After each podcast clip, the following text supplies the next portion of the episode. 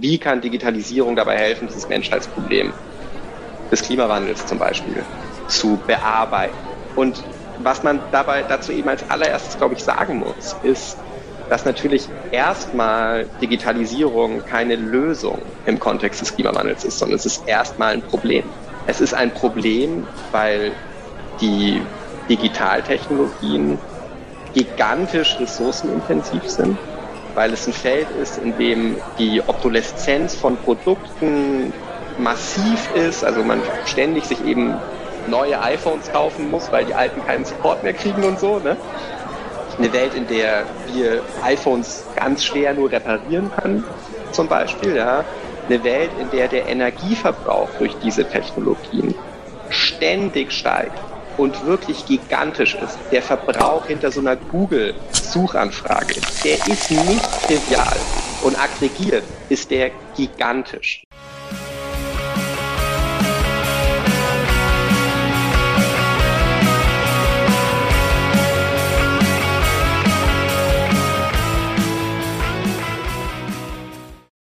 Herzlich willkommen in der Wirtschaft, Philipp und Rudi. Schön, dass ihr da seid. Mit was stoßen wir denn heute an? Bei mir gibt's äh, Wasser. da schließe ich mich an heute. Ja, ich habe einen äh, Radler. Ich äh, wünsche euch trotz des äh, lauen Wassers äh, guten Durst und Prost miteinander. Prost. Prost. Ja, herzlich willkommen auch an euch, liebe Zuhörerinnen und Zuhörer, zu unserer 37. Folge in der Wirtschaft, wo wir mit euch die Vielfalt der Wirtschaftswissenschaften kennenlernen. Dafür sprechen wir mit Expertinnen aus verschiedenen Teildisziplinen der Wirtschaftswissenschaften und verwandter Disziplinen über ihre Forschung bzw. Arbeit und über aktuelle und gesellschaftlich relevante Themen. In unserer heutigen Folge ist Philipp Stab bei uns zu Gast. Hallo Philipp, schön, dass du da bist. Hallo Martin, danke für die Einladung. Ja, auch ein herzliches Willkommen von meiner Seite. Philipp, du hast ja in Kassel Soziologie, Politik und Psychologie studiert und dort auch zum Thema Macht und Herrschaft in der Servicewelt promoviert. Danach hattest du eine Vertretungsprofessur an der Universität in St. Gallen und bist seit 2019 Professor für Soziologie der Zukunft der Arbeit am Institut für Sozialwissenschaften der Humboldt-Universität Berlin. In deiner Forschung beschäftigst du dich unter anderem mit der politischen Gestaltung des digitalen Kapitalismus, dem Zusammenhang von Digitalisierung und Nachhaltigkeit und zukunftsfähiger Infrastruktur. Wir möchten heute mit dir über verschiedene Aspekte der Digitalökonomie sprechen und unsere erste, zugegeben ziemlich große Frage, die du hoffentlich trotzdem kurz in ein paar Sätzen beantworten kannst, wäre, was ist die größte Chance und was ist die größte Herausforderung, die die Digitalisierung mit sich bringt? Es ist vielleicht ganz gut vorneweg zu sagen, dass ich zwar natürlich über Wirtschaftsthemen arbeite und mich damit auch beschäftige und ja auch also sozusagen, wie du es jetzt gerade schön eingeführt hast, an irgendwie nicht ganz unbedeutenden Wirtschaftsuniversitäten gelehrt habe. Ähm, gleichwohl bin ich ja jetzt sozusagen von der Ausbildung her kein Ökonom, sondern eben primär Soziologe.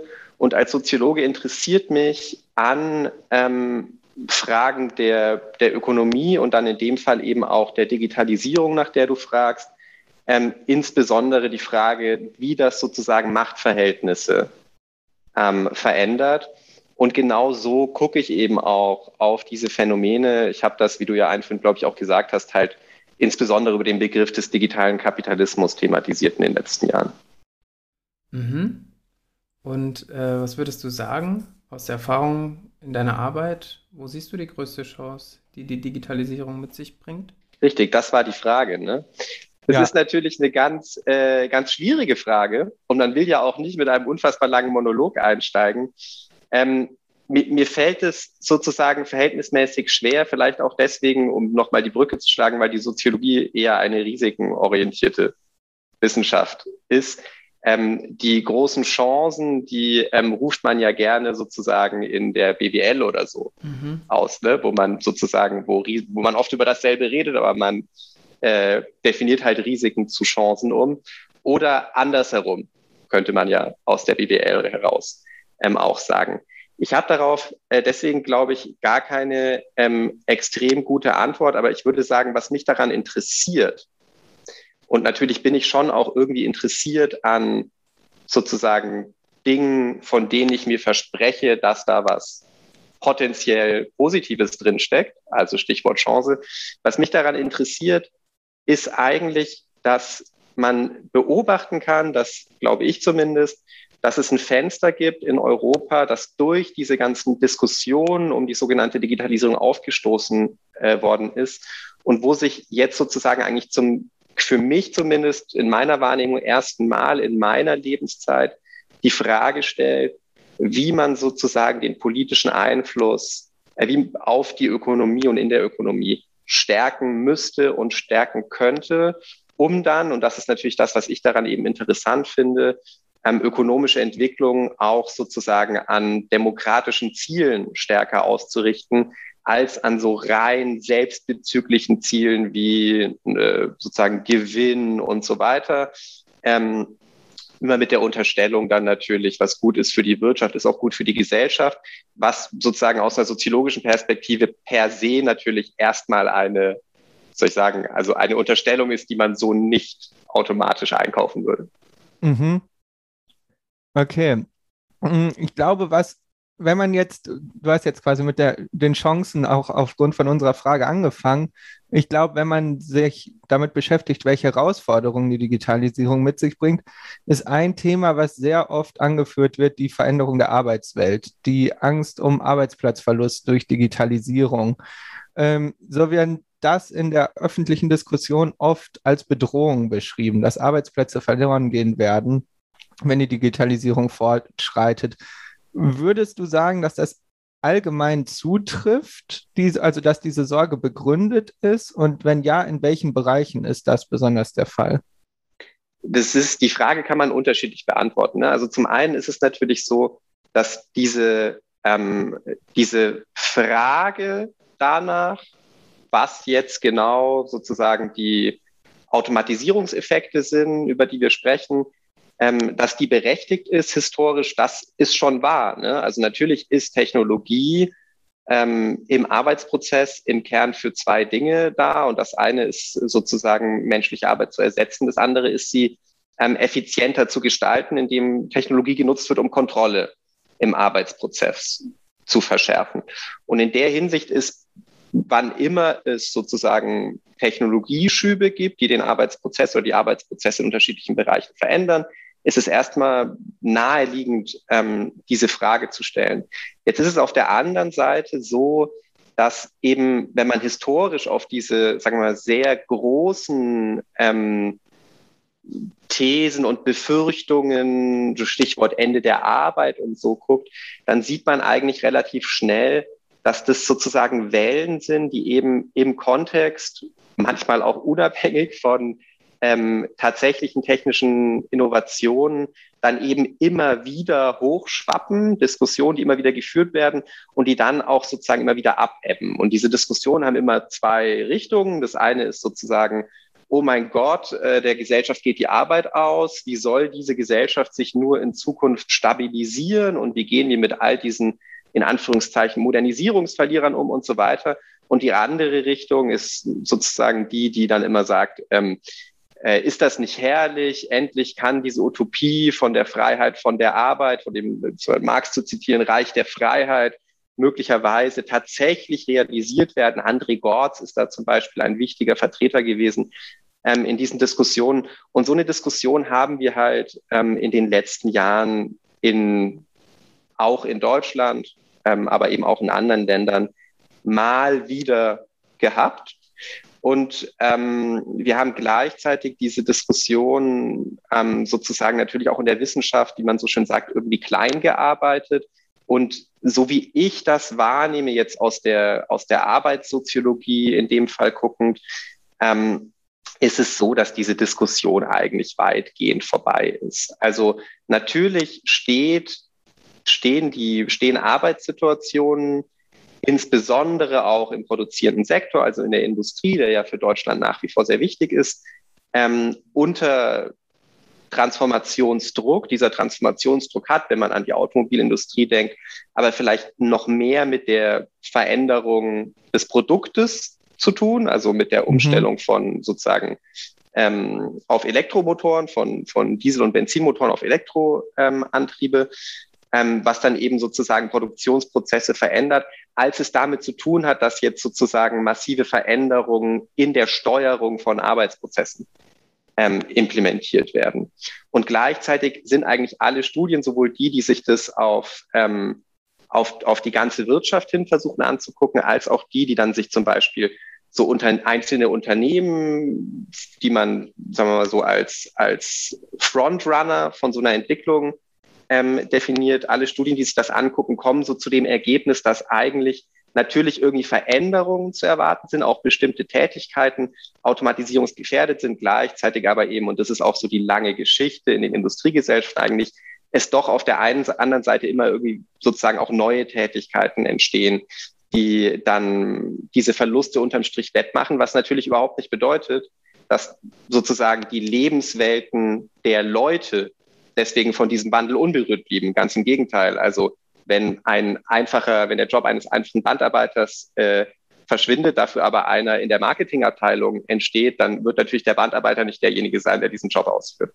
Ne? Und das sind, das sind aber Aspekte, die sozusagen, da gibt es eine gewisse Tradition in Deutschland, die auch sozusagen abzufangen, ne? zum Beispiel durch Frühverrentungsprogramme und alle möglichen äh, verschiedenen Maßnahmen. Und ich würde jetzt davon ausgehen, dass in der Industrie, wo eben dann unterm Strich der Transformationsdruck auf die Arbeit nicht so dramatisch ist, wie er an vielen Stellen gezeichnet worden ist, ähm, dass man da eben auch einen relativ ähm, glatten Umgang mitfindet und dass die Risiken für Arbeit eher ähm, aus anderen Bereichen kommen, etwa aus Bereichen, also zum einen, wie verändern sich ganze Branchen, ne?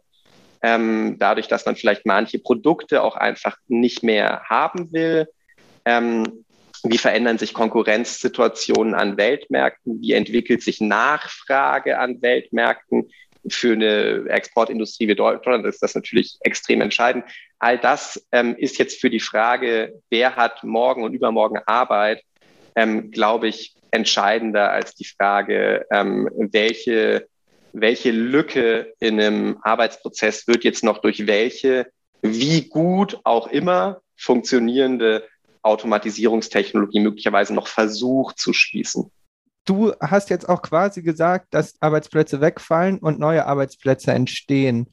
Ähm, gäbe es nicht auch quasi die Chance, dass man sagt, okay, du eben, wie du eben auch schon darauf verwiesen hast, quasi mehr Freiheit dadurch gewinnt, dass mehr Arbeit durch Digitalisierung, durch Maschinen übernommen wird und die Menschen einfach äh, weniger arbeiten müssten. Und wenn das der Fall wäre, wäre das eigentlich nicht ein positiver Effekt. Und andererseits ist es dann vielleicht das Problem, dass für viele Menschen Arbeit sinnstiftend ist und man dann vielleicht eine neue Definition von Arbeit braucht, wenn immer mehr Tätigkeiten von technischen Geräten ausgeführt werden können. Also ähm, das mit der Arbeitszeit ist natürlich so, dass das prinzipiell schon der Fall ist. Das betrifft natürlich ähm, sozusagen Gesellschaften, die Automatisierungs- und produktivitätssteigernde Technologien entwickeln, per se und immer schon und hat, wenn man sich das sozusagen in einer ganz langen Entwicklung ähm, anguckt, so äh, nehme ich zumindest die, die Forschung, die das macht, wahr, ja auch tatsächlich zu einer sukzessiven Reduktion der zumindest mal Lebensarbeitszeit mhm. geführt. Ja, also der Zeit, die ein Mensch in seinem ganzen Leben mit Arbeit verbringt. Und damit ist ja sozusagen Lebenszeit für andere ähm, Dinge frei geworden. Und ich würde jetzt auch nicht davon ausgehen, dass diese Entwicklung, ähm, ich würde weder davon ausgehen, dass diese Entwicklung radikal abbricht ähm, oder sich umkehrt, noch dass sie sich extrem beschleunigt.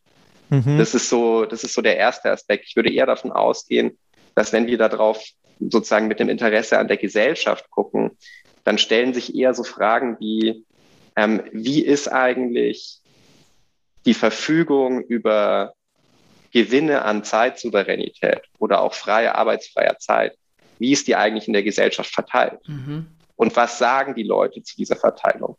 Also jetzt mal erstmal unabhängig von der aktuellen Debatte um Digitalisierung, würde ich sagen, wir haben eigentlich in den letzten 20 Jahren die Entwicklung der Zeit in unserer Gesellschaft so wahrgenommen, dass es Leute gibt, die ähm, eigentlich finden, dass sie zu viel Zeit mit Arbeit verbringen, die eher sozusagen aber als Gewinner der Veränderung von Arbeitsmärkten im Kontext von Globalisierung, Wissensgesellschaft und so weiter betrachtet werden. Also so Leute wie ich, könnte man sagen.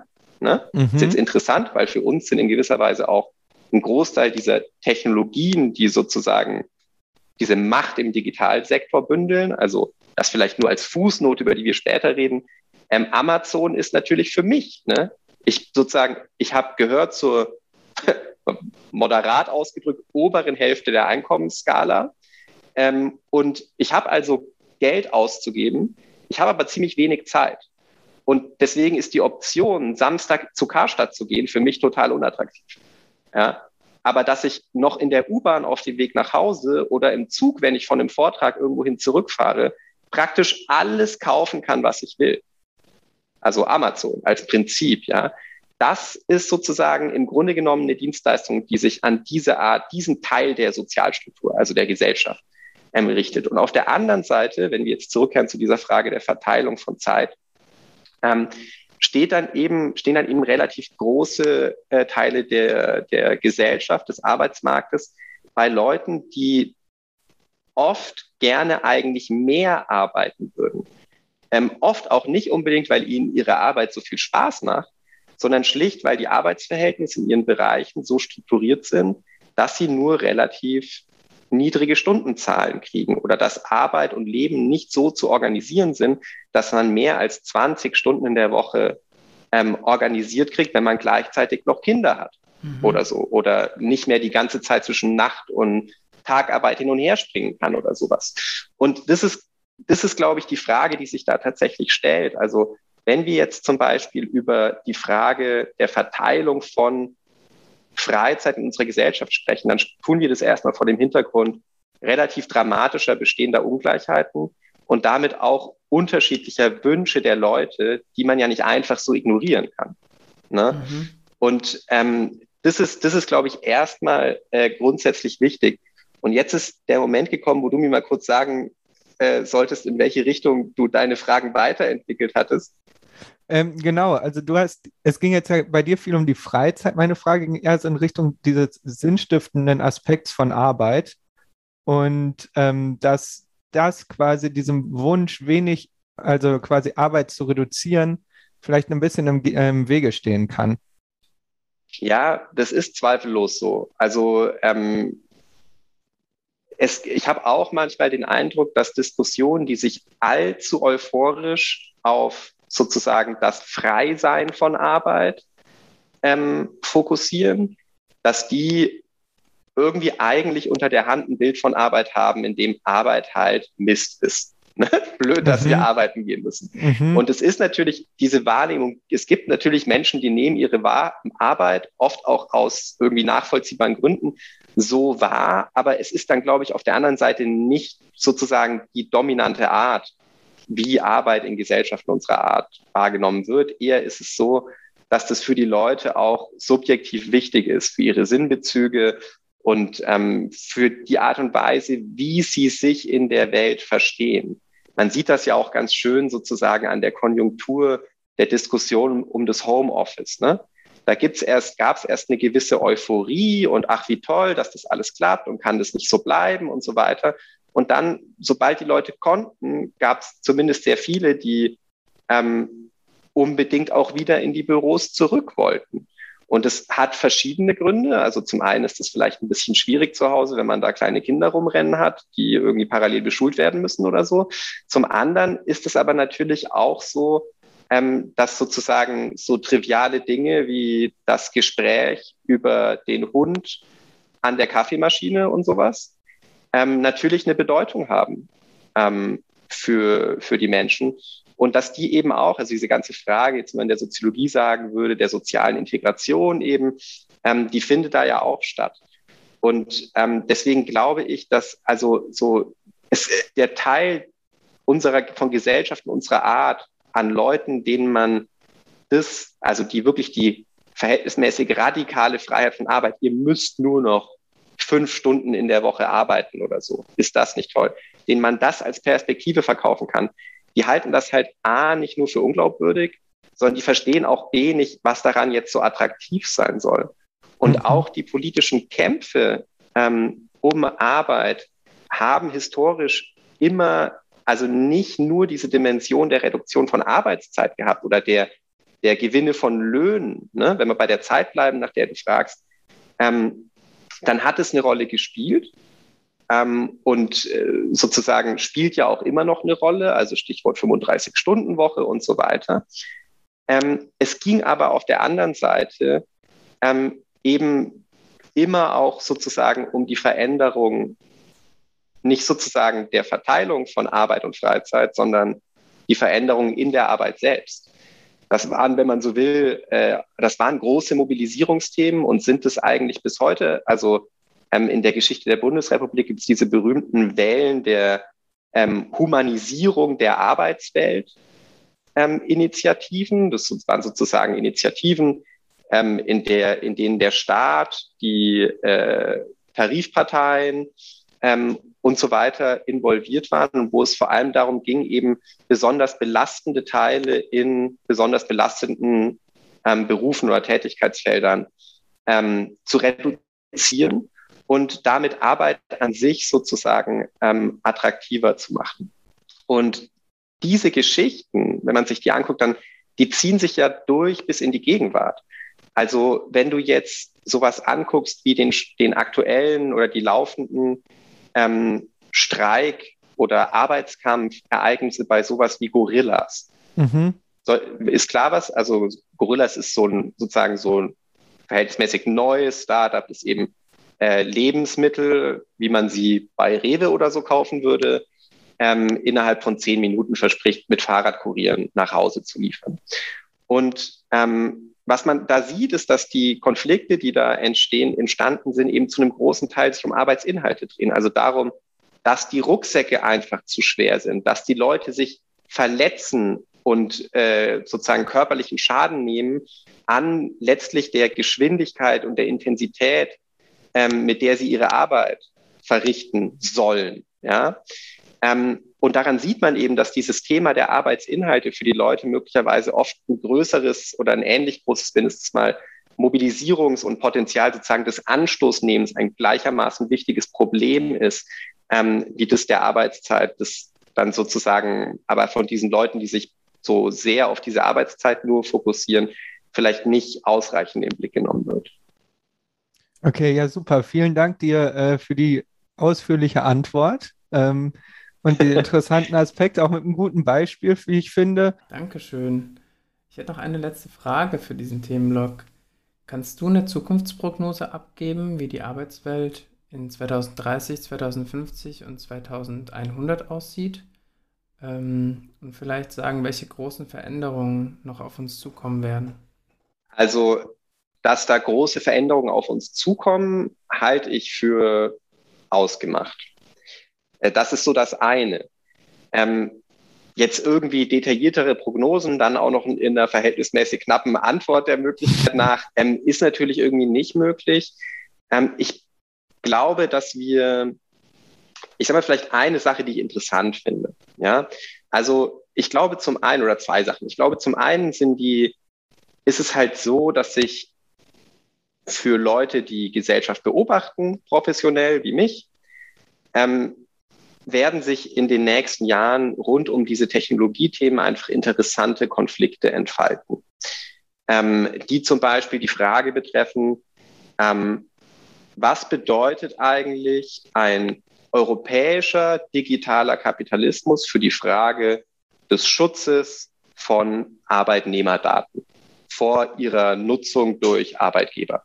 Ja? Also diese ganze Frage, Konflikte um persönliche Daten im Arbeitsprozess. Ich glaube, das ist was, das wird sich, ähm, das wird sich entfalten, erwarte ich zumindest. Und ähm, der Effekt ist im Moment schlicht und einfach noch nicht absehbar. Also das ist so, das ist so ein Aspekt. Ähm, die, ein anderer Aspekt, den ich sehr interessant finde und über den man eben, also der vielleicht auch so ein bisschen verstellt wird durch jetzt eine zu starke Fixierung auf diese ganzen Technologiefragen, ähm, ist der, dass wir natürlich sozusagen wenn du jetzt gerade, wenn du jetzt nach 2100 fragst, aber ehrlicherweise auch wenn du nach 2050 oder 2040 fragst, ja, ähm, wir werden es natürlich in Gesellschaften unserer Art mit Problemen zu tun haben, die man vielleicht so beschreiben kann, dass aufgrund des, des Anstiegs von ähm, Risiken und auch dann sich als akute Gefahren entfaltende Risiken, also Waldbrände, Dürren, Fluten und dann aber auch damit zusammenhängend ähm, auch ökonomische ähm, Erschütterungen. Aufgrund solcher Ereignisse, die ich für oder der, der, der, der, des häufigeren Eintretens und letztlich der Normalisierung solcher Ereignisse oder solcher Dynamiken, gehe ich davon aus, dass wir zum Beispiel vor die Frage gestellt werden, die wir jetzt so ein bisschen bei Corona schon ähm, deren Duft wir sozusagen bei Corona schon in die Nase gekriegt haben. Ja. Wie organisieren Gesellschaften unserer Art unter solchen Bedingungen die Mobilisierung von Arbeitskraft in akuten Krisenfällen, die einfach immer normaler, immer hochfrequenter, immer regelmäßiger passieren? Also wie zum Beispiel erzeugt man so eine Art Reservearmee für ähm, die sozusagen in solchen ähm, oder Arbeitskraftreservoirs, die in solchen Situationen dann eben verfügbar sind. Das sind Geschichten, die, die können, haben das Potenzial, die Art und Weise, wie wir Arbeit eben gesellschaftlich organisieren, dann doch systematisch zu verändern. Und die, so ist zumindest mein Eindruck, werden zumindest in der Gesellschaftsbeobachtung im Moment eigentlich kaum diskutiert. Wenn man halt Voraussagen trifft und Einschätzungen trifft, dann tut man das. Das ist in gewisser Weise das Geschäft. Einfach grundsätzlich mit der Unterstellung, dass die meisten Faktoren, die man ein, mit einbezieht in die Kalkulation, konstant zu halten sind. Und ich glaube, diese Unterstellung, die wird einfach sukzessive weniger plausibel. Ja? Und deswegen sozusagen beteilige ich mich nicht so gern an so Kalkulationen, die so extrem viel stabil halten und frage mich eher, was sind die erwartbaren Instabilitäten und was sind die Möglichkeiten von Gesellschaften darauf zu reagieren. Ne? Ja, wunderbar. Dann haben wir einen Abschluss für den ersten Themenblock über die Arbeitswelt. Im nächsten Themenblock soll es nun um das veränderte Geschäfts- und Produktionsmodell von Unternehmen in der Digitalökonomie gehen, wobei wir da vor allem auf Unternehmen der Plattformökonomie eingehen möchten. Philipp, kannst du uns kurz die Hauptmerkmale der Plattformökonomie skizzieren? Die Hauptmerkmale von Unternehmen der Plattformökonomie, zumindest so wie ich das ähm, begreife, also wenn man jetzt von ähm, nicht jetzt von sozusagen einer technischen Definition von Plattformen ausgeht, sondern eben von einer, wie die gesellschaftlich thematisiert wird. Also vor allem natürlich dann sozusagen die erstmal die B2C, also Business-to-Consumer-Plattform ähm, des kommerziellen Internets, ist dann letztlich eine, in der, so würde ich das zumindest beschreiben, Plattformen sowas wie privatisierte Märkte sind. Vielleicht zunächst mal sowas wie privatisierte Marktplätze. Das ist auch eine, eine gängige ähm, Definition, die schon relativ alt ist. Nur ist es eben so, wir hatten ja eingangs, hat die mich ja ähm, gefragt, was, was sozusagen ich interessant finde an diesem Thema. Und ich hatte gesagt, naja, es sind vor allem auch die Veränderung von, ähm, von Machtverhältnissen. Und was man eben sieht, ist, wenn man sich die Machtverhältnisse im kommerziellen Internet anguckt, ist, dass wir uns zunehmend sozusagen von einer Welt ähm, vieler bereichsspezifischer Einzelmarktplätze ähm, zu einer Welt sozusagen richtiggehender, integrierter, proprietärer, also im Privatbesitz befindlicher Märkte entwickelt haben. Also Markt hier im Sinne von so einem, wenn man so will, alltagsweltlichen Verständnis. Diese abstrakte Kategorie, wo sich sozusagen irgendwie alle, ganz, das ganze Angebot und die ganze Nachfrage so ungefähr ähm, trifft. Also wenn man sich eben Unternehmen ähm, wie Google, Apple, Facebook oder Amazon anguckt, dann finde ich, dass man die am besten sozusagen äh, begreifen kann oder zumindest, dass man einen großen Teil von ihnen dann begreift, einen relevanten Teil von ihnen dann begreift, wenn man versteht, dass deren Geschäft ist, sozusagen ähm, essentielle Zugänge zu Konsumenten, also zu Nachfrage, zu kontrollieren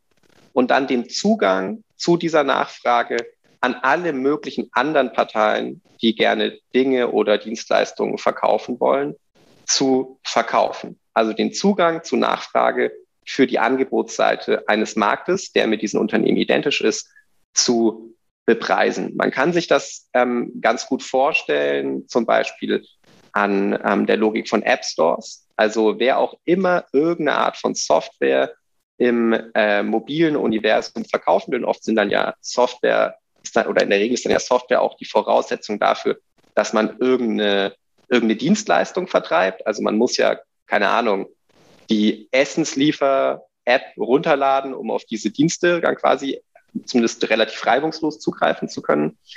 Ähm, und was eben passiert, ist, dass sozusagen ähm, der Zugang von App-Produzenten zu, ähm, zu Konsumenten, zu Usern ähm, bepreist wird auf unterschiedliche Art und Weise. Ein Weg, den zu bepreisen, der nach wie vor eine der essentiellsten, wichtigsten, größten Einkommensquellen im kommerziellen Internet ist, ist natürlich Werbung. Also mhm. man kann natürlich nur runterladen, was man überhaupt erstmal findet. Und prinzipiell sind ähm, Unternehmen, die sozusagen Aufmerksamkeit kontrollieren, weil sie entweder das iPhone liefern, über das man alles ähm, eben anguckt, oder weil sie die Suchmaschine haben, über die man alles findet und so weiter, eben in der Lage, ähm, sozusagen diese Aufmerksamkeit auch zu verkaufen, auch Hierarchien in der Sichtbarkeit zu erzeugen und, äh, und dergleichen. Und ein anderer Weg ist schlicht und einfach die Besteuerung von Transaktionen, also die berühmte Apple Tax beispielsweise, die im Apple App Store anfällt, für Transaktionen, die innerhalb dieses, finanzielle Transaktionen, die innerhalb dieses ähm, App Stores passieren und gegen die ja zum Beispiel Spotify geklagt hat als ein oder nach wie vor klagt als ein ähm, äh, wettbewerbsschädliches Unterfangen. Also unter dem Strich, erstmal würde ich sagen, muss man sich eben Plattformen ähm, als Marktplätze angucken, um dann aber auch zu sehen, dass es eine Logik der Vermachtung dieser Marktplätze gibt, die sozusagen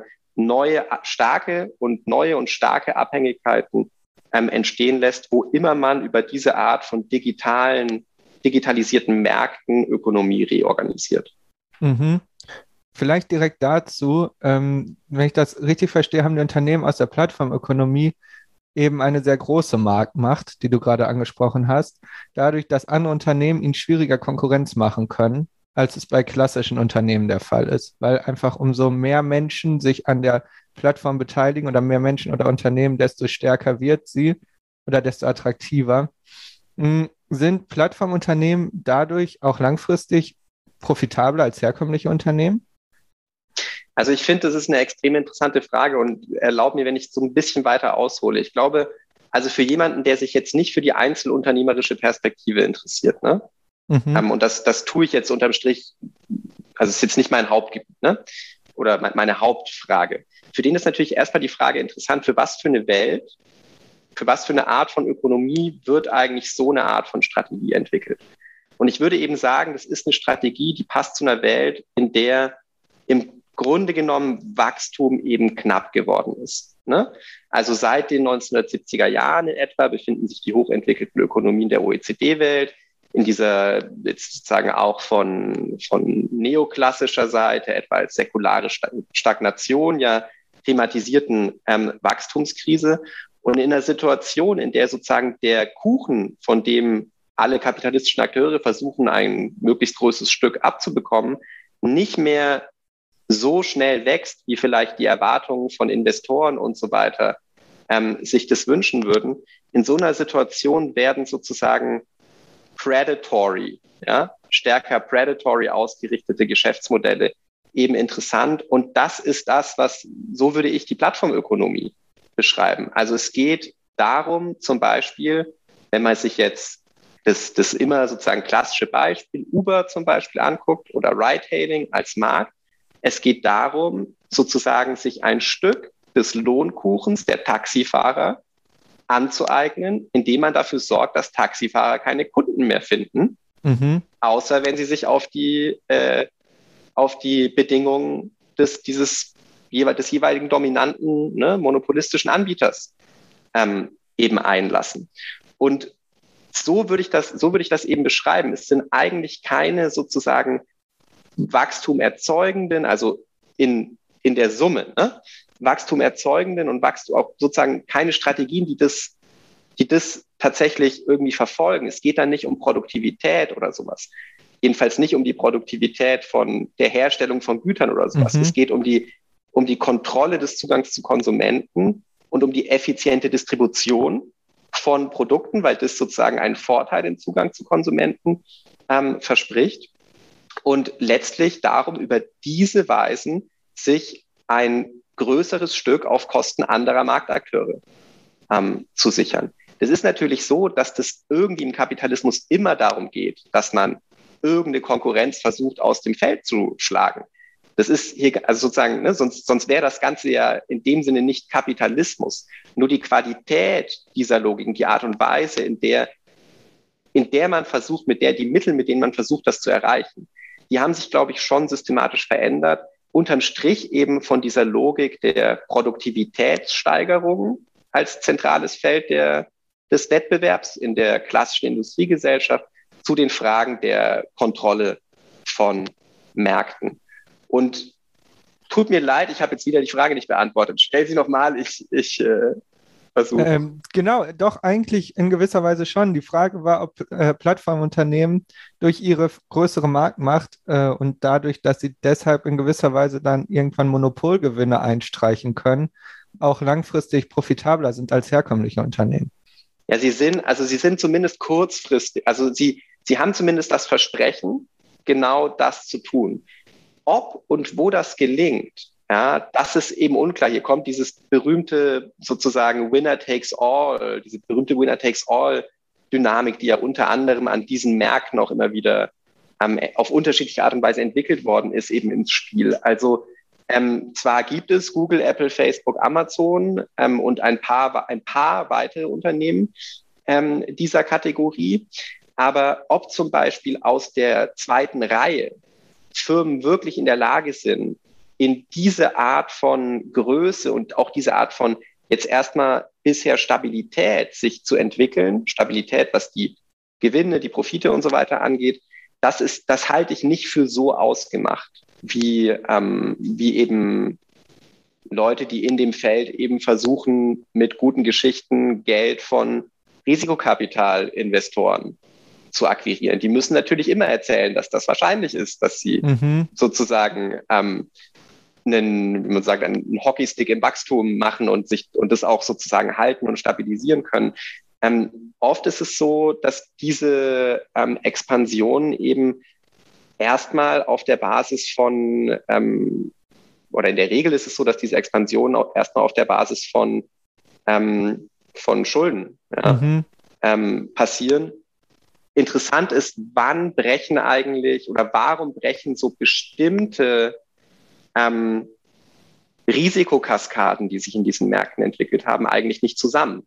Also ich finde, ich, ich habe die Situation der letzten zehn Jahre ungefähr, zum Beispiel in meinem Buch und auch anderswo immer mal wieder als so eine Art Dotcom-Boom 2.0 beschrieben, weil es mir der Situation der 1990er Jahre zu ähneln schien. Also eine Situation, in der extrem viel Kapital in dann unterm Strich doch einen relativ kleinen Teil der Ökonomie fließt, in relativ risikoreiche Geschäftsmodelle und ähm, das in einer Situation, in der sich eigentlich alle irgendwie auch einig sind, dass es dass sozusagen es irgendwann in diesem Bereich auch ein Massensterben von Unternehmen geben muss ne? und dass ganz viele Investitionen abgeschrieben werden müssen.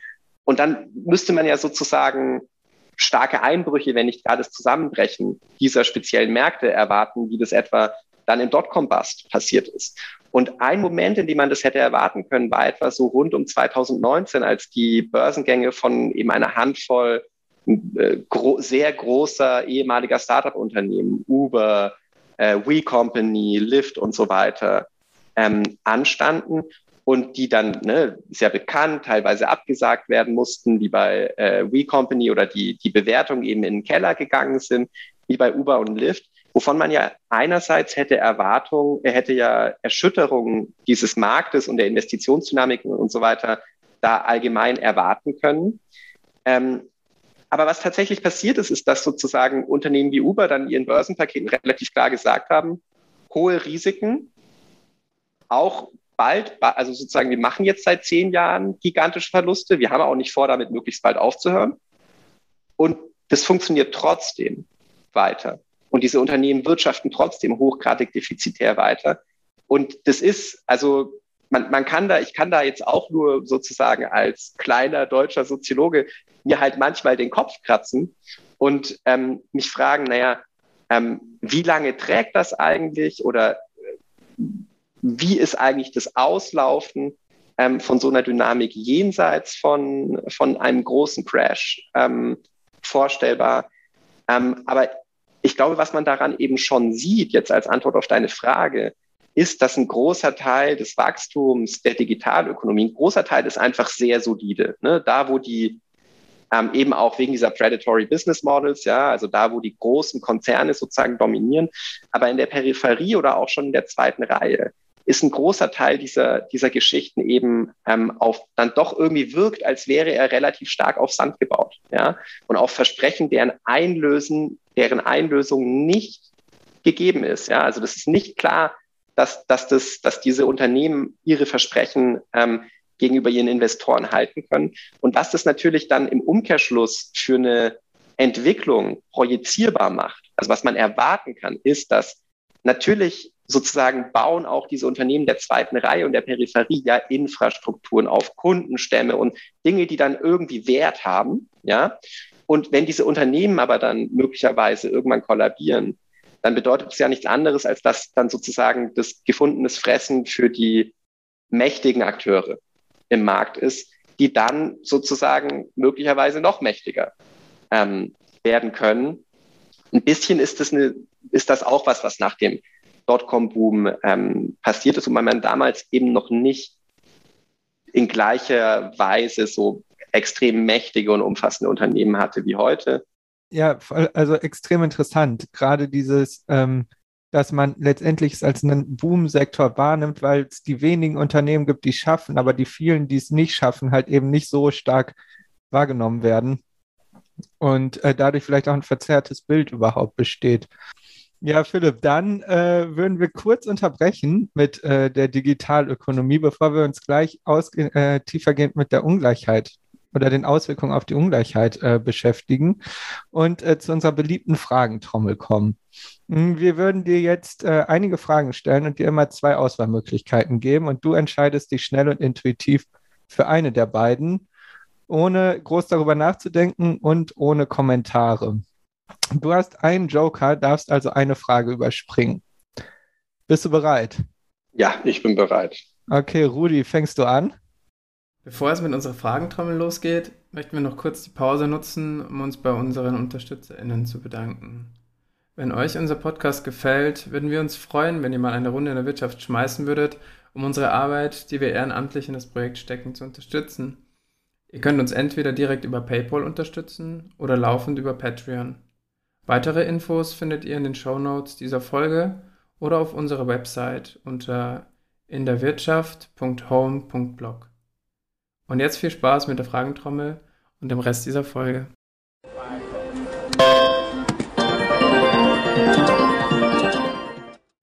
Green Growth oder Degrowth? Weder noch. Okay.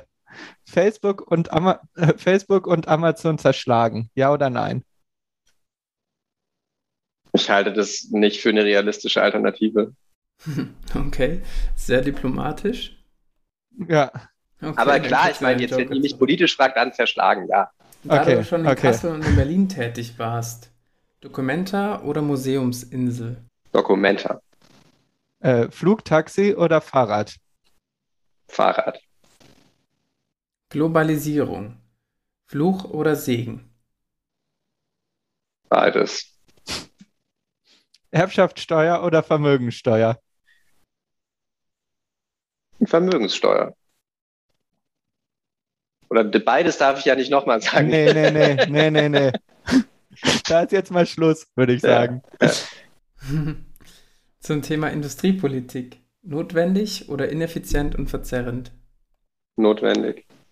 Mehr Staat oder weniger Staat? Mehr Staat. Kapitalismus ohne Ausbeutung. Möglich oder nicht? Nicht möglich. Digitalsteuer durchsetzbar oder nicht? Durchsetzbar. Welches Plattformunternehmen nutzt du am meisten? Wahrscheinlich, also wenn es um die Anwendung geht, wahrscheinlich Google Maps. Okay, Roboter machen mir Angst oder vereinfachen uns das Leben? Vereinfachen uns das Leben. Vielleicht. Wenn es um die Klimakatastrophe geht? Bist du optimistisch oder pessimistisch? Ich bin realistisch. Das heißt? Das heißt, ich darf doch nicht, darf doch nicht erläutern. Das heißt im Grunde genommen, ich glaube nicht, dass wir die Mitigationsziele erreichen, die wir uns gesetzt haben. Ich glaube dennoch, dass wir alle Anstrengungen unternehmen müssen, um die Mitigationsziele zu erreichen, die wir uns gesetzt haben. Ich glaube aber, dass gleichzeitig massive Anpassungsaufgaben auf uns zukommen und dass die unsere gesamte Lebensweise verändern werden. Okay. Ja, würde ich sagen, klingt eher ein bisschen pessimistisch.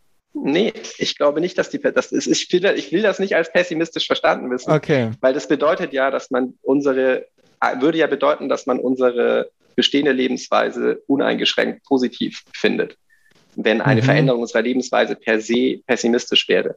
Ich glaube, dass in einer Gesellschaft der Anpassung auch es neue Arten von Freiheit und so zu entdecken gibt. Okay.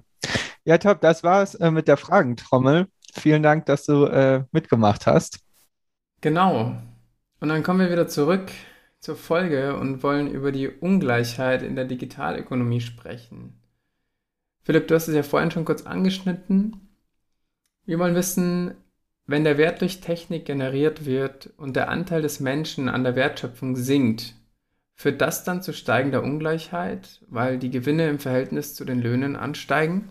Also das, das ist, wenn man all die Unterstellungen teilt, die diese Frage mitführt, dann ist es die wahrscheinliche Entwicklung. Es ist aber natürlich überhaupt keine notwendige Entwicklung, weil zunächst mal kann man ähm, natürlich fragen, inwiefern ähm, tatsächlich sozusagen Technologien diese Werte schaffen. Und dann ist ja auch immer die Frage, ähm, nur weil man vielleicht effizienter produzieren kann, weil man bestimmte Automatisierungserfolge ähm, erzeugen kann, heißt das ja nicht, dass man deswegen gezwungen ist, Löhne nicht zu erhöhen. Also Gewinne, die man macht, kann man ja in Löhnen ausschütten. Im Grunde genommen war ja die Unterstellung in den alten Industrie oder war ja der Prozess in alten Industriegesellschaften der, dass weil du starke Gewerkschaften hattest, hast du halt ähm, das war das halt möglich, Lohnentwicklung an Produktivitätsgewinne zu knüpfen. Wenn man jetzt sagt, Produktivitätsgewinne sind zu einem großen Teil der Effekt von Automatisierung, dann heißt das ja nicht, dass man umgekehrt dann, also oft, dass man deswegen aufhören müsste, Lohnentwicklung an Produktivitätsgewinne zu koppeln. Das ist ja nach wie vor eine Forderung, die man politisch stellen kann. Wenn man diese Forderung politisch nicht durchsetzen kann, dann liegt es nicht an irgendeiner sozusagen grundsätzlichen, an irgendeinem grundsätzlichen, unverrückbaren ökonomischen Gesetz, sondern es liegt daran, dass wir im Vergleich zu den 60er Jahren eben äh, viel schwächere Gewerkschaften haben, die nicht in der Lage sind, ähm, das politisch durchzusetzen oder eine andere Situation an Weltmärkten, auf die die sich auch hin ähm, ausrichten müssen. Also die Antwort ist, das ist wahrscheinlich, was deine Frage beschreibt, wenn man die Unterstellung glaubt, dass Technologien in näherer Zukunft massive Produktivitätssprünge erzeugen würden, was ich bezweifle. Also das ist so das eine. Ich glaube, das Problem stellt sich nicht, weil die Produktivitätseffekte der Digitalisierung nicht die sind, die uns McKinsey und Roland Berger versprechen. Mhm. Oder irgendwelche Leute, die Software verkaufen wollen oder Automationsrobotik. Ich glaube, deswegen stellt sich die Frage nicht, ja, oder wird sich nicht in dieser Form ähm, stellen. Aber ähm, wenn sie sich stellt, dann ist sie letztlich in einem politischen und gesellschaftlichen Konflikt zu beantworten, in dem leider die Machtverhältnisse so sind wie beschrieben. Danke für die spannende Antwort. Was mir dahingehend direkt einfällt, große Unternehmen agieren ja meist transnational, was kann ich mir vorstellen, es dann grundsätzlich schwer macht, mit Gesetzen oder anderweitig politischen Druck aufzubauen. Was aufgrund dessen schon dazu führen kann, dass gewinnmaximierende Unternehmen eben Löhne drücken. Klar, die ganzen Fragen, Globalisierung, Standortkonkurrenz und so weiter, die bleiben. Aber da ist eben diese ganze Frage, weil ihr ja sagt, ihr wollt auch über Industriepolitik reden, ähm, natürlich schon interessant, weil die führt natürlich schon irgendwie dazu, dass man sozusagen, es gibt schon eine Dynamik, die zumindest hin will auf eine stärkere Regionalisierung von Märkten, eine stärkere Entkopplung regionaler Märkte von globalen Wertschöpfungsketten, ne, siehe Chipindustrie und so weiter. Wir können hier keine Autos mehr bauen, Und wenn China erst in Taiwan einmarschiert, dann überhaupt nicht mehr. Ne? Und ähm, das, also diese ganzen Probleme versucht sich ja diese zaghaft sozusagen äh, sprießende Industriepolitik in Europa ähm, vorzunehmen. Und da steckt dann natürlich auch äh, die ganze Frage drin, ja, was bedeutet es dann zum Beispiel, wenn man das zu Ende denkt und wenn man unterstellt, dass es das vielleicht sogar erfolgreich sein könnte, so eine stärkere Regionalisierung von Wirtschaft, was bedeutet das dann auch für dann wieder ein größeres Potenzial der ähm, Durchsetzung von, von Beschäftigteninteressen der Selbstorganisation? Ne? Also eigentlich hast du unsere Frage in allen Aspekten mehr oder weniger abgelehnt, wenn ich das richtig sehe. Aber, aber wenn, wenn ich dann doch nochmal dran anknüpfen kann, hast du ja gesagt, dass quasi das Grundproblem äh, nicht, also dass es nicht zwingend naturgegeben sein muss, dass es, ähm, dass es so passiert, dass eben kapitalintensive Unternehmen, wie es halt zum Beispiel Unternehmen der Plattformökonomie sind, mit relativ wenigen direkt angestellten Arbeiterinnen und Arbeitern äh, eben die großen Gewinne einfahren und äh, die Leute relativ wenig Lohn bekommen. Wäre in so einem Fall nicht eine Vergesellschaftung der Unternehmen, sodass alle Mitarbeiterinnen und Mitarbeiter an den Gewinnen beteiligt werden, eine Möglichkeit, um eben diese, ähm, um eben eine Ungleichheitsreduktion zu erreichen in dem Feld? Naja, bei den Plattformunternehmen über die wir bisher gesprochen haben, also bei dieser Logik von Plattformen, ist es ja erstmal so, dass sozusagen sich die, die Profite, die die zu verteilen haben und auch der Möglichkeit nach in Löhnen auszuschütten, zur Verfügung haben, ähm, dass die sich jetzt in meiner Lesart nicht unbedingt aus Produktivitätsgewinnen, die die erzeugen, speisen. Mhm. Ja? Und ähm, dementsprechend, also man sieht das ja, Google kann ja seine Mitarbeiter extrem gut bezahlen. Ja? Also das gibt's ja durchaus in diesem Markt. Nur ist es nicht der Effekt von Produktivitätsgewinn. Es ist aber auf der anderen Seite, wie ihr richtig sagt, habe ich eure Frage vielleicht einfach nicht gründlich genug gehört sozusagen.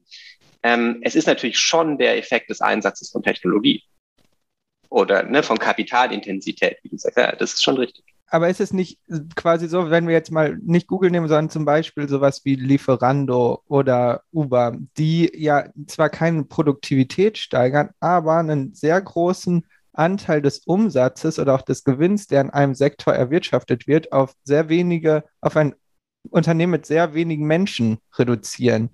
Und wo dann quasi ein großer Anteil dieses Werts, der erschaffen wird, oder quasi des Gewinns, der erschaffen wird, eben nicht mehr an die einzelnen äh, Person, die da arbeiten geht, sondern eben an dieses eine übergeordnete Plattformunternehmen.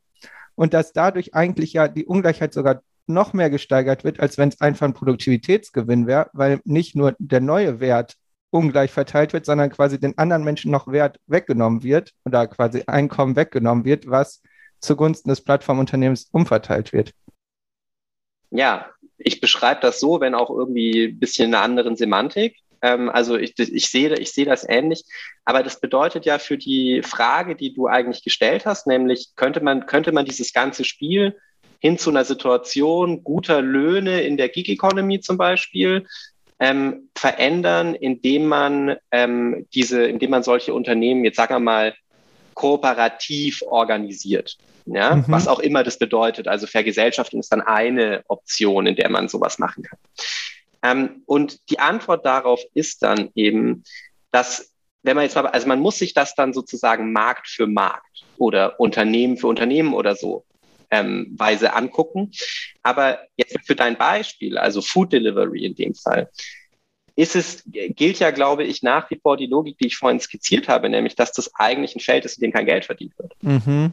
Ja, und dass die Perspektive dieses Feldes, also dass diese Unternehmen defizitär sind. Ja?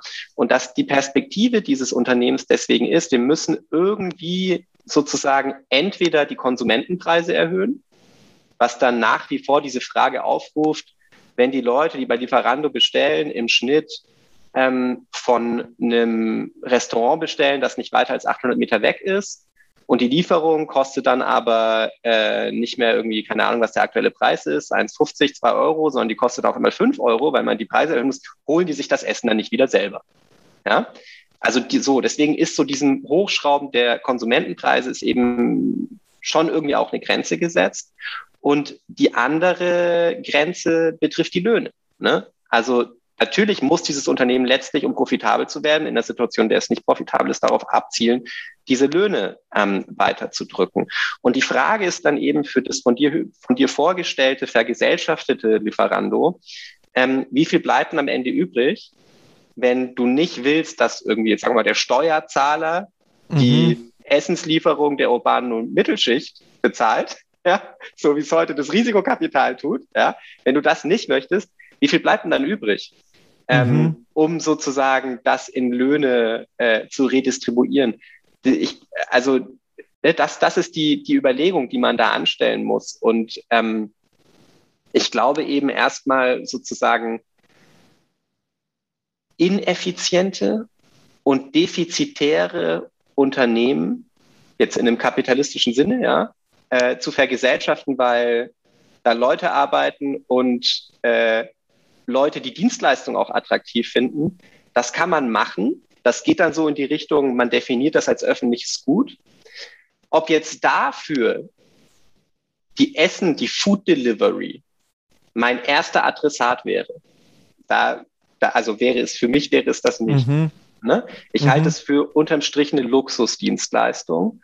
Ähm, und es ist ja auch schon lange das Argument, etwa von Nick Cernicek, Platform Capitalism, ne? Immer gewesen, dass am Ende des Tages, wo diese Unternehmen sozusagen profitabel werden wollen, müssen die sich zu Luxusdienstleistungen entwickeln. Ja. Mhm. Ähm, und ich sehe nicht, warum wir das unterm Strich sozusagen, also dann, dann wäre ich doch wieder eher jetzt persönlich auf der Seite von Leuten, die sagen würden, naja, sollen wir gesellschaftliches ähm, Vermögen für sowas ausgeben oder sollen wir gesellschaftliches Vermögen vielleicht eher für Zeitsouveränität der Leute ausgeben? Dann würde ich wieder eher zur Zeitsouveränität tendieren. Ne? Genau, ich glaube, vielleicht nochmal kurz als Klarstellung. Ich meinte mit Vergesellschaftung jetzt quasi nicht eine Verstaatlichung, sondern eine äh, quasi eine Vergesellschaftung im Sinne alle Menschen, die an dem Unternehmen beteiligt sind, weil sie dort arbeiten. Ja, man macht äh, das als eine Kooperative. Das. Genau, ja. Platform Cooperativism ist eine extrem charmante Strategie. Ähm, es gibt dazu jetzt auch äh, Werbeblock, einen unter anderem also sozusagen an der HU jetzt bei mich ausgerichteten, ähm, also ich bin ja nicht Mitorganisator, aber ich richte das da an der HU mit aus, ähm, ist der, der diesjährige Plattform Capitalism Kongress findet dann sozusagen in Berlin statt. Ähm, ich finde das extrem charmant als Idee, aber es tritt in den Beispielen, die wir bisher diskutiert haben, trifft es auf das Problem, wie, wie profitabel sind diese Unternehmen. Ne? Also das ist, das ist das erste Problem, Problem, auf das das trifft. Und dann trifft es natürlich in zweiter Hinsicht auf das Problem, das wir auch schon besprochen haben, nämlich wie vermachtet ist die Ökonomie, in der sich Kooperativen versuchen zu etablieren. Weil die Idee, dass sozusagen sich Kooperativen durchsetzen, weil die charmant sind, obwohl sie viel teurer sind, die halte ich für naiv. Ja? Mhm. Ähm, aber und dann ist halt die Frage, ähm, unter den Bedingungen, wo können sich Kooperativen durchsetzen? Ich glaube, sie können sich letztlich nur in den Nischen durchsetzen, ähm, die die großen Akteure übrig lassen. Und wenn sie sich in diesen Nischen durchsetzen und sie sind da erfolgreich und sie sind da, ähm, sie, sie verdienen da möglicherweise sogar gutes Geld, dann bedeutet es ja nichts anderes, als dass diese Nischen für die mächtigen Akteure interessant werden. Mhm. Und dass die möglicherweise dadurch incentiviert werden, diese Nischen eben in ihre sozusagen Systeme zu integrieren. Und dann hast du es mit Situationen zu tun, wo keine Kooperative jemals in der Lage sein wird, mit einem Unternehmen wie Google oder Apple, wenn die sich für irgendeinen Bereich interessieren, zu konkurrieren.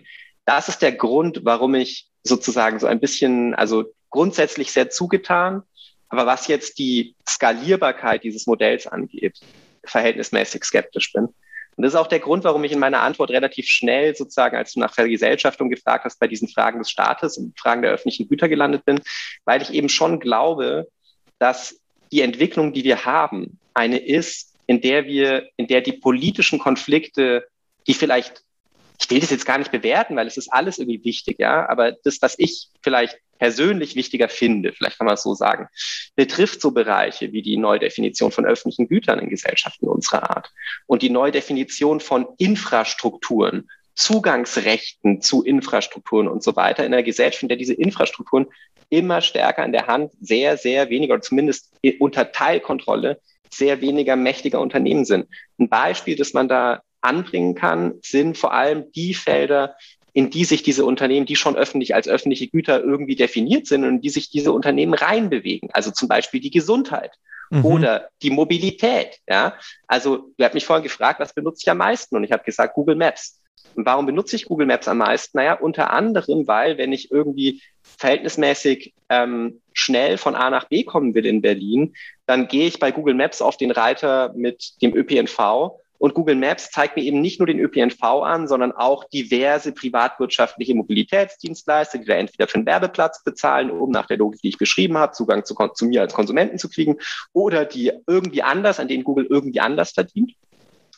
Und ähm, diese Idee, also dass man sozusagen eine zum Beispiel nicht automobile Mobilität in einer Stadt wie Berlin ähm, möglich macht, indem man verschiedene Verkehrsmittel verbindet, die hat ja und das dann vielleicht mit dem ÖPNV als Rückgrat, ja, die, die ist ja charmant und die ist natürlich eine, die zunächst mal die, die eigentlich sozusagen in der Hand öffentlicher Unternehmen klassischerweise liegende geteilte urbane Mobilität betrifft. Und da haben wir also die Logik der Vermachtung von Märkten, etwa durch Google Maps, die in dieses Feld, das bisher, wo ich bisher gesagt das ist doch eigentlich ÖPNV, der das macht, der diese Art von Dienstleistung erbringt. Und auf einmal kriegen sehr viele Leute irgendwie effektiv Zugang zum ÖPNV, aber nur noch, wenn sie durch Google gehen. Und Google mhm. kann dann entscheiden, so was zeige ich denen und wann, wann setze ich denn vielleicht Lime vor den ÖPNV, oder? So, in, was mache ich sichtbar, diese ganzen Themen, über die wir, die wir schon angeschnitten haben.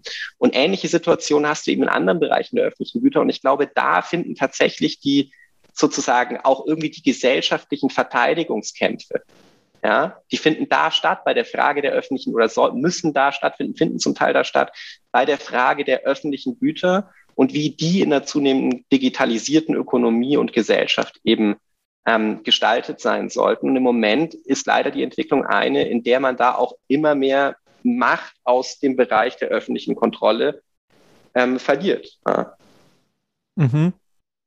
Du hast die Situation, du hast diese öffentlichen Alternativplattformen, ja? Aber diese öffentlichen Alternativplattformen zum Beispiel, also die BVG hat so eine eigene Mobility as a Service Plattform zum Beispiel, die, die müssen halt ihre Daten mit Google teilen.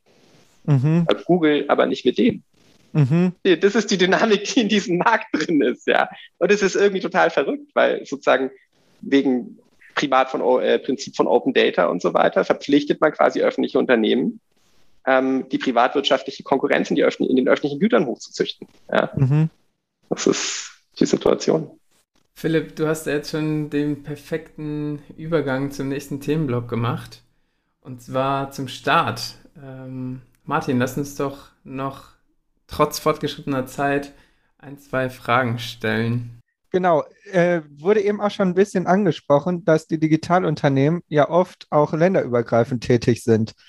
Können Staaten überhaupt äh, regulierend auf sie einwirken, um die Marktmacht zu begrenzen? Ja, natürlich können sie das. Also prinzipiell ist das natürlich vorstellbar. Es braucht dazu halt die entsprechenden, wie man so schön sagt, sozusagen Institutionen der Governance, die das regeln.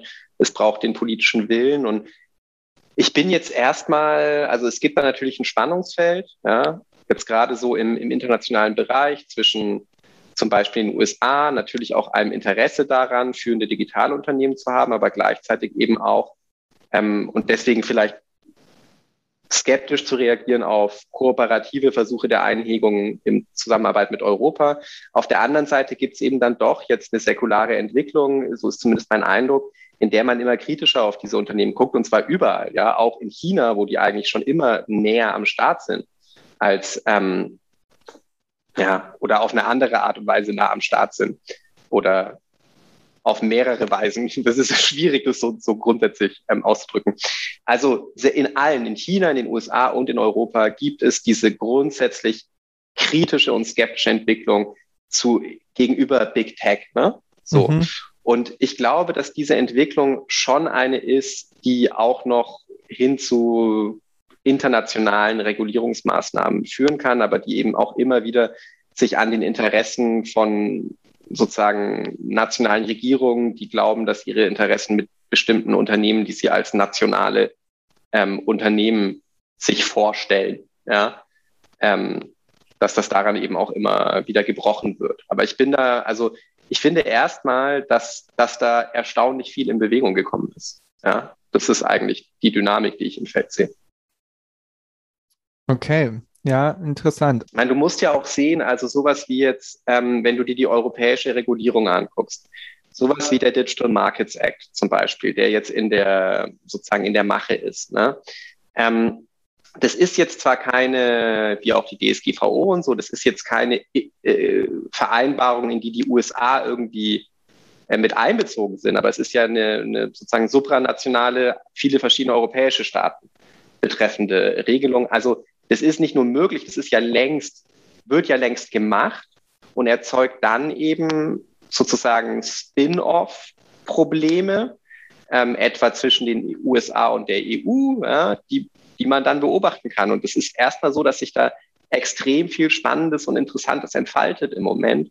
Eben letztlich deswegen, weil der Staat, was auch immer der Staat jetzt ist, ne, ähm, unterm Strich versucht, Boden in diesem Gebiet zu gewinnen. Ja. Genau, dann vielleicht als Anschlussfrage direkt, wie so eine Regulierung aussehen könnte. Also wir haben ja auch darüber gesprochen, dass solche gerade sagen wir, wenn wir nochmal auf die Unternehmen der Plattformökonomie zurückkommen, äh, die dazu neigen, äh, zum Monopolen zu werden, dadurch, dass sie mit zunehmender Größe immer attraktiver werden. Welche Möglichkeiten hat die Politik, da überhaupt einzugreifen, um quasi Monopole zu verhindern, ohne die Entstehung von Plattformfirmen komplett zu eliminieren? Naja, also man kann natürlich erstmal, ähm, also was, was versucht wird, ist da natürlich kartellrechtlich ranzugehen, auch indem man das Kartellrecht verändert. Das ist ein relativ ähm, langwieriger Prozess, aber auch der läuft.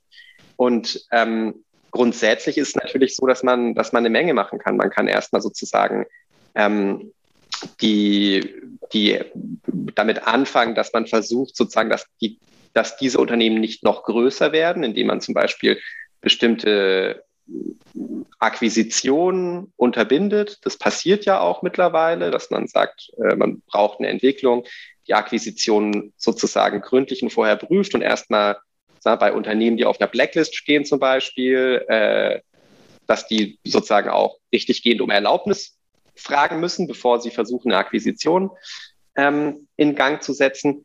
Eine andere ähm, Strategie oder eine, eine, weitere oder ein weiterer Teil ähm, dieser Strategien, die, von der ich glaube, dass die sich am ehesten in Europa im Begriff ist durchzusetzen, ist eine, die sozusagen so, naja, sowas durchsetzt, wie im Englischen heißt das Regulating as a Utility. Ne? Also etwas wird wie so eine Art Infrastruktur reguliert. Mhm. Unternehmen, die sozusagen, um diesen Begriff zu benutzen, struktur- oder systemrelevant sind, ähm, die kriegen spezielle Regeln aufgebrummt. Ja? Und das ist im Grunde genommen das, was auf verschiedenen Ebenen unter, unter anderem eben sozusagen im Digital Services Act und im Digital Markets Act unterm Strich, glaube ich, versucht wird. Ähm, es wird versucht, oder ist zumindest ein wichtiger Teil davon, es wird versucht, neue Regeln da zu etablieren. Dinge, die da ähm, wichtig sind in der Diskussion, ist zum Beispiel diese ganze Frage, ähm, darf zum Beispiel eine Plattform, ähm, darf der Plattformbesitzer selbst Produkte anbieten auf der Plattform, die er betreibt, mhm. weil das diese ganze sozusagen Amazon-Thematik auf den Plan setzt Amazon erkennt, was die, was die profitablen Produkte sind von den Drittanbietern. Dann äh, kaufen sie das selber ein oder stellen das sogar selber her und machen das dann billiger, setzen es ganz oben ähm, auf die Empfehlungsliste, die die Konsumenten sehen und auf einmal gibt es die Drittanbieter dafür nicht mehr und dieser Markt mhm. ist komplett an Amazon gefallen. Das würdest du natürlich verhindern, wenn du das einfach unterbinden würdest, was in manchen Ländern auch längst gemacht wird. In Indien ist das, soweit ich weiß, ähm, Teil der, der bereits existierenden Plattformregulierung. Ähm, ja, und, und davon gibt es eben eine ganze Handvoll Instrumente, ähm, die dann etwa in der aktuellen ähm, geplanten Gesetzgebung in der EU ja zum Beispiel auch diese ganzen Fragen ähm, der sozusagen der, der Strukturierung demokratischer Öffentlichkeiten in den sozialen Medien betreffen. Also wer ist eigentlich dafür verantwortlich, welche Inhalte wo stehen? Und wie die vertrieben werden. Da versucht man sozusagen eine Verantwortung zu etablieren, die der Strukturrelevanz dieser Unternehmen entspricht. Ich glaube, das ist was, was als Pfad sozusagen etabliert wird und was dann so möglicherweise sukzessive erweitert wird. Ja, super. Äh, vielen Dank für die Einblicke und die Auskunft zur Frage. Dann kommen wir als Abschluss zur Folge auch schon zur Cliffhanger-Frage von unserer Gästin, die letztes Mal bei uns da war. Und zwar war das Claudia Buch. Und Philipp, sie wollte von dir wissen, wie kann die Digitalisierung nachhaltiges Wirtschaften fördern? Ja, ich finde, das ist eine ganz wichtige Frage. Und erstmal ähm, muss man halt auch die Frage nochmal hinterfragen. Es tut mir leid, wenn ich das so, so ein bisschen regelmäßig jetzt getan habe. Aber ähm, erstmal ist es so, dass die Unterstellung, die man in dieser Frage hören könnte, ja, könnte, so, ähm, eine ist, nämlich sozusagen, wie kann, die ist, dass man sagt, wie kann Digitalisierung dabei helfen, dieses Menschheitsproblem des Klimawandels zum Beispiel ähm, zu, zu bearbeiten. Ja? Lösen würde ich jetzt mal sozusagen, ja, aber zu bearbeiten. Und was man dabei dazu eben als allererstes, glaube ich, sagen muss, ist, dass natürlich erstmal Digitalisierung keine Lösung im Kontext des Klimawandels ist, sondern es ist erstmal ein Problem. Es ist erstmal ein Problem und keine Lösung. Es ist ein Problem, weil die Digitaltechnologien gigantisch ressourcenintensiv sind, weil es ein Feld ist, in dem die Obsoleszenz von Produkten massiv ist, also man ständig sich eben neue iPhones kaufen muss, weil die alten keinen Support mehr kriegen und so. Ne? Mhm. Ähm, eine Welt, in der wir iPhones ganz schwer nur reparieren können, zum Beispiel, ja, eine Welt, in der der Energieverbrauch durch diese Technologien ständig steigt und wirklich gigantisch ist. Also die sozusagen der Verbrauch hinter so einer Google-Suchanfrage, der ist nicht trivial und aggregiert ist der gigantisch. Ne? So. Und in der Hinsicht ist es erstmal sozusagen ein Problem. Ja? Ähm, weswegen aber dann eben die, die Frage von Frau Buch umso wichtiger ist, ja, was können wir denn mit den Technologien machen, was vielleicht sie weniger zu einem Problem und mehr zu einem Teil der Bearbeitung des Problems werden lässt. Und ich glaube, ähm, dass da relativ viel sozusagen experimentiert wird. Man kann natürlich erstmal, also erstmal sozusagen müsste man fragen, wie werden die Digitaltechnologien da, wo sie ein Problem sind, weniger zu einem Problem. Und da ist das allererste und der große, sozusagen der große Schalter, den man umlegen kann, wie überall, ist der der Energieerzeugung. Mhm. Ja?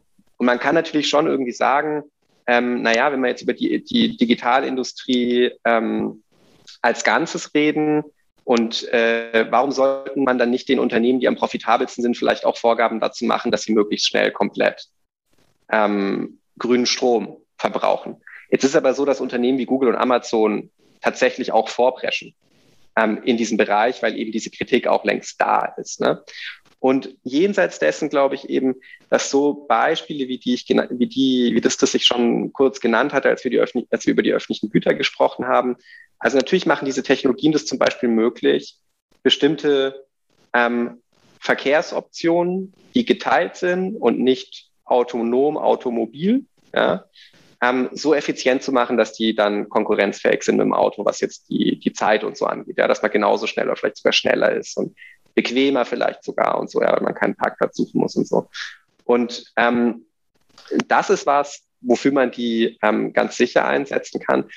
Auf der sozusagen das, vielleicht ist das zum Abschluss eine interessante Geschichte, dass, dass wenn man so will, ähm, für die, für die Mainstream, Mainstream-Ökonomie gefährliche Argument, die gefährliche Dynamik in dieser ganzen Geschichte ist die, ähm, im Grunde genommen haben wir heute zum größten Teil gesprochen über Digitaltechnologien in ihrem, wie ich sagen würde, für die gesellschaftlichen Machtverhältnisse zentralsten Einsatzfeld. Und das ist als Technologien des Marktdesigns.